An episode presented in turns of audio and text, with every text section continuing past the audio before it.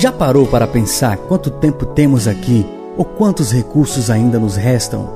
Consumimos diariamente muito mais do que o necessário. E a conta quem paga somos nós, nós e o planeta Terra.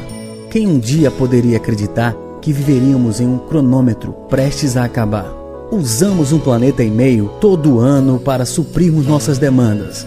Já estamos em 2021 e não há motivos para o Réveillon. Todo dia é dia da sobrecarga da terra. Reverta sua história, nós não temos outro lar.